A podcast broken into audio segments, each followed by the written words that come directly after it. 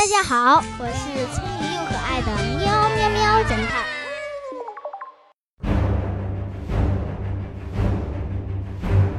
狙击谜团，小朋友们，今天我们来讲两个狙击故事，也是来源于最近热播的一个电视剧《瞄准》，里面有陈赫、黄轩，讲的是两个狙击手的故事，非常有意思。个电视剧其实不光讲了他们的故事，也再现了新中国成立前的那一段历史故事，非常的有教育意义，所以推荐大家看哦。电视剧中，黄轩扮演苏文谦，他秉性温和，宽容大度，是个爱国人士；陈赫扮演史铁城，却是心狠手辣，为了任务六亲不认。他们曾是搭档、好哥们儿，但苏文谦认识到了自己的错误和池铁城的为人后，他决定隐姓埋名，发誓从此不再拿枪。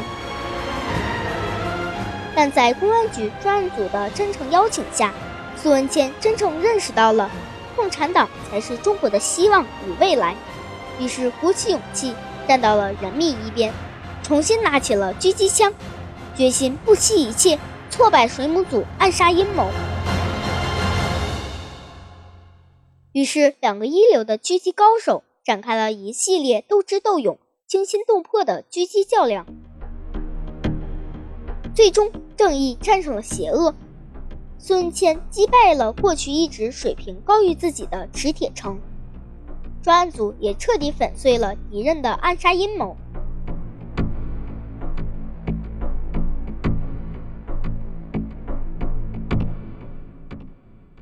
文谦和池铁成都是国民党水母暗杀组的成员。苏文谦外号木鱼，池铁成外号水母。水母相信小朋友们在海边或海洋馆里都见过，它们的身体就像一把透明的伞，伞下面很多触手随海水游动，在海里优美的游来游去。其实水母看起来美丽温顺。其实它是一种十分凶猛的海洋生物。那我帮你回忆回忆，水母和木鱼这两个名字，你总还记得吧？在海洋里有一种生物，其性剧毒，学名叫箱形水母。只要被它的触角轻轻触碰过的生物，都难免一死。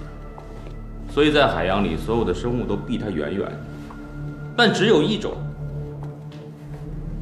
透明的、小小的、肉眼几乎看不见的鱼，叫木鱼，能够自由地游走于它的触须之间，不但不会被毒倒，还会替它吸引猎物，然后共同吞噬。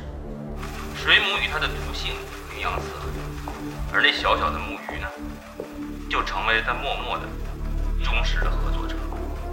两者共生共存，在海洋里成为了一对杀手组合。嗯，陶组长说的非常好。咱们先来讲一下第一个狙击故事：刺杀秦鹤年。三年前，国民党为了达到他们不可告人的秘密，派水母组刺杀秦鹤年。结果，秦鹤年被他的秘书。爱国人士杨志亮冒名顶替，额头中央被狙击枪子弹击中，替他倒在了水母组的狙击枪下。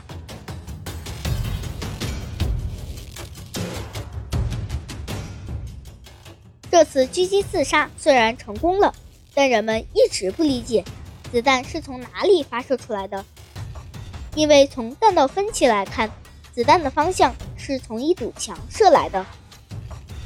那堵墙平整光滑，根本不可能从那里发射子弹。奇了个怪了，那儿明明就是一堵大墙啊！子弹从哪儿变出来的？于是苏文谦在成为专案组的教官后，带着专案组成员到现场进行了事件还原。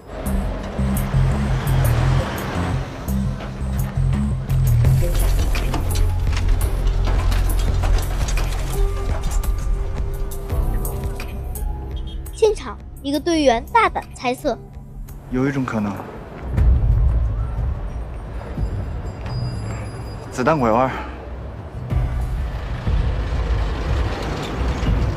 从现场看，唯一能把子弹打到广场入口又接近弹道分析角度的，只有这条通道。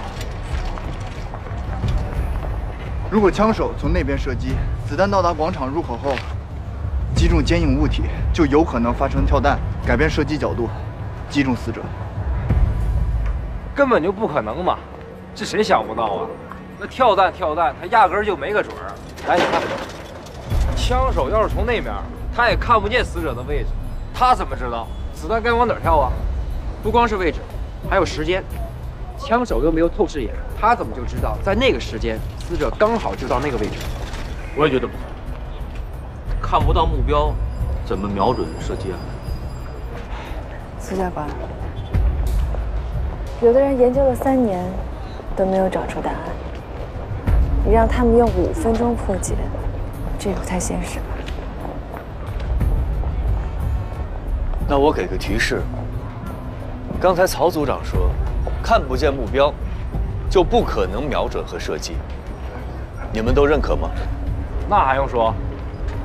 我的提示是，瞄准和射击，其实并不是绝不可能拆分的技术过程。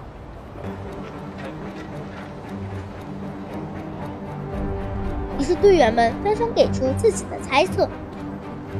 也就是说。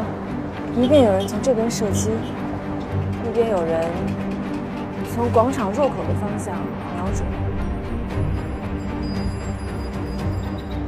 那个负责瞄准的人，可以从这里观察到汽车到达的位置和讲台的位置。汽车一停，人一上台，马上计算出子弹需要折射多大角度，然后马上选定条件符合的具体弹着点，发信号给那边的枪手。在枪声响起的时候，负责瞄准的人已经趁乱逃离了，所以子弹的来源方向当然是一堵墙。不可能！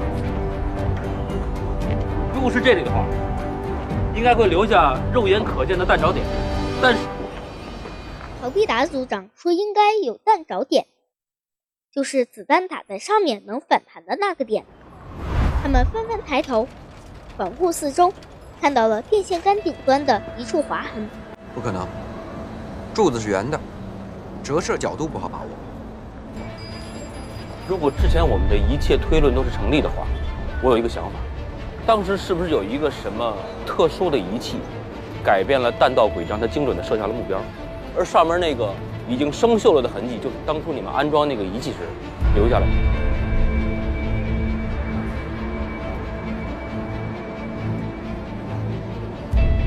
完全正确。我们要求和平。原来当时苏文谦和池铁城配合，池铁城爬上那根电线杆，根据现场目标人物站立的位置，事先进行精确计算。安装并调整反弹设备的角度。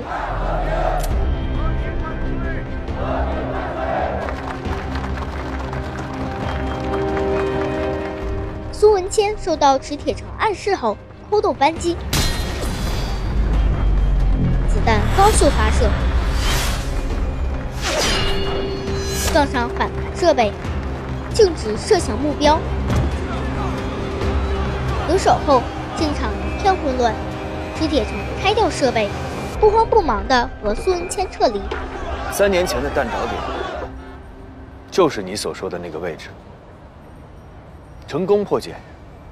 至此，真相终于大白。精彩！不得不佩服他们这种气质周到的部署，默契灵犀的配合，只是没用在正地方，用在了暗杀上，让人痛惜呀。徐教官。感谢你为我们上了精彩的一课。原来瞄准和狙击都是可以分开的。不，好啦，接下来咱们讲一下他们狙击日本首领武藤的故事。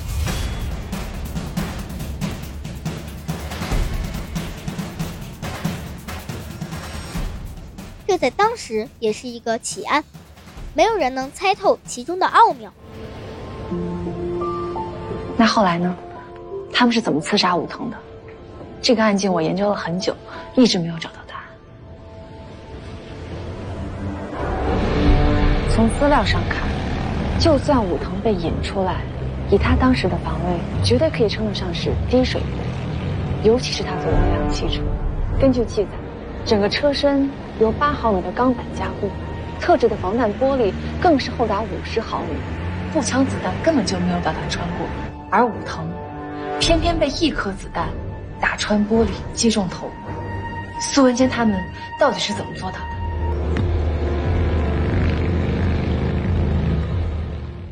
阿全啊，不用试了，这个子弹打不穿的。因为武藤出门乘坐的防弹汽车，钢板和防弹玻璃都特别结实，还特别厚，任何狙击枪都不可能打透。但他却被水母组成功的击破防弹玻璃，击中额头，当场毙命。这到底是怎么回事呢？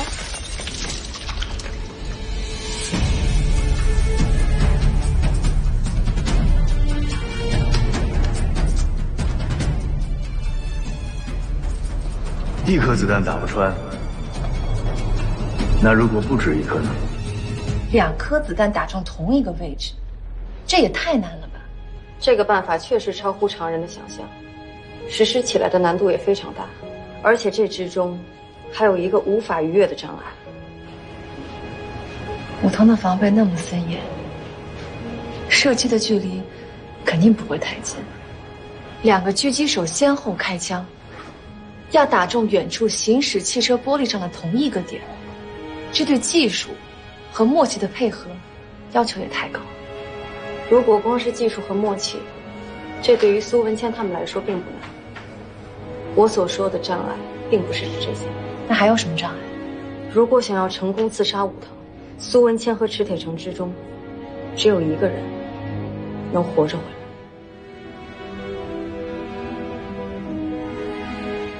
原来苏文谦想到了一个办法，用两颗子弹打防弹玻璃的同一个位置。方案虽然定下来了，但留给第二个人逃跑的时间不够，只有第一个开枪的人可以及时撤退。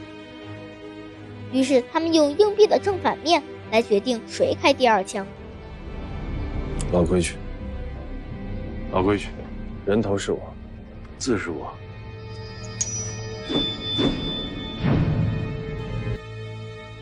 结果苏文谦抽中了第二枪。你的意思是，苏文谦从池铁城的手中抽到了死签？是的。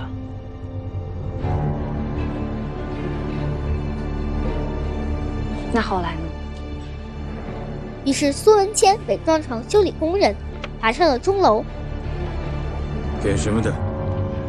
修大钟的。打开，检查。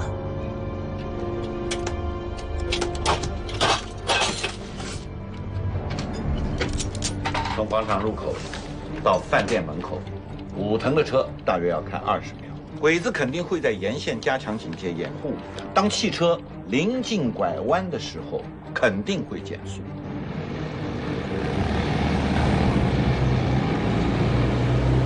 也就是说，在第十秒到十五秒之间的五秒钟，是铁城开第一枪的最佳时机。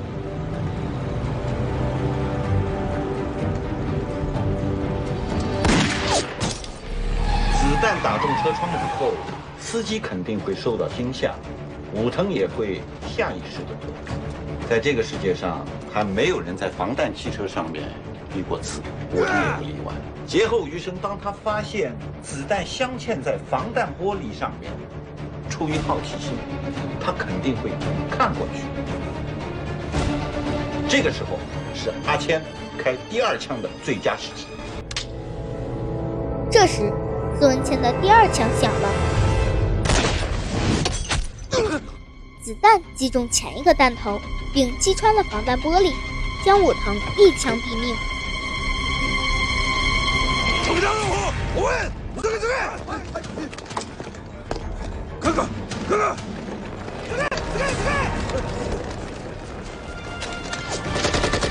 接下来，苏文却被统统包围，但最终在老师的帮助下逃了出去。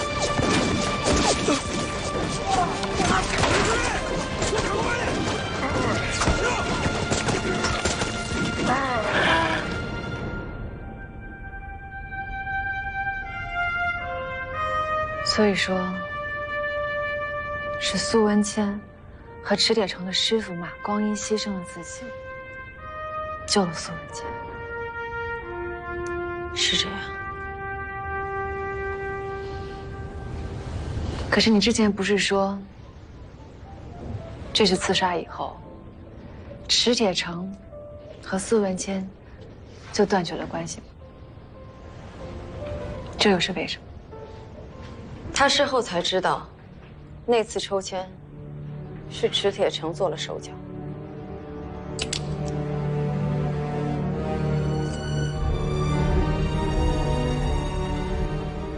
好啦，小朋友们，关于水母和木鱼狙击的故事就讲这么多啦。其他有意思的故事，欢迎收看电视剧《瞄准》。左手雕刻着宝剑，颤抖的右手道别昨天。最后，留给你们一个小小的问题哦：苏文谦外号木鱼，史铁城外号水母，但他们的组合为什么叫水母暗杀组，不叫木鱼暗杀组呢？汹涌的平淡。关于这个问题，喵侦探就不公布答案了。等你看了这部电视剧，在评论区说出你的答案吧。分隔两端，相识不语，一生万语千言。答案背后的答案，试探被试探，阶级斡旋，放下，在那起病一只眼结局总会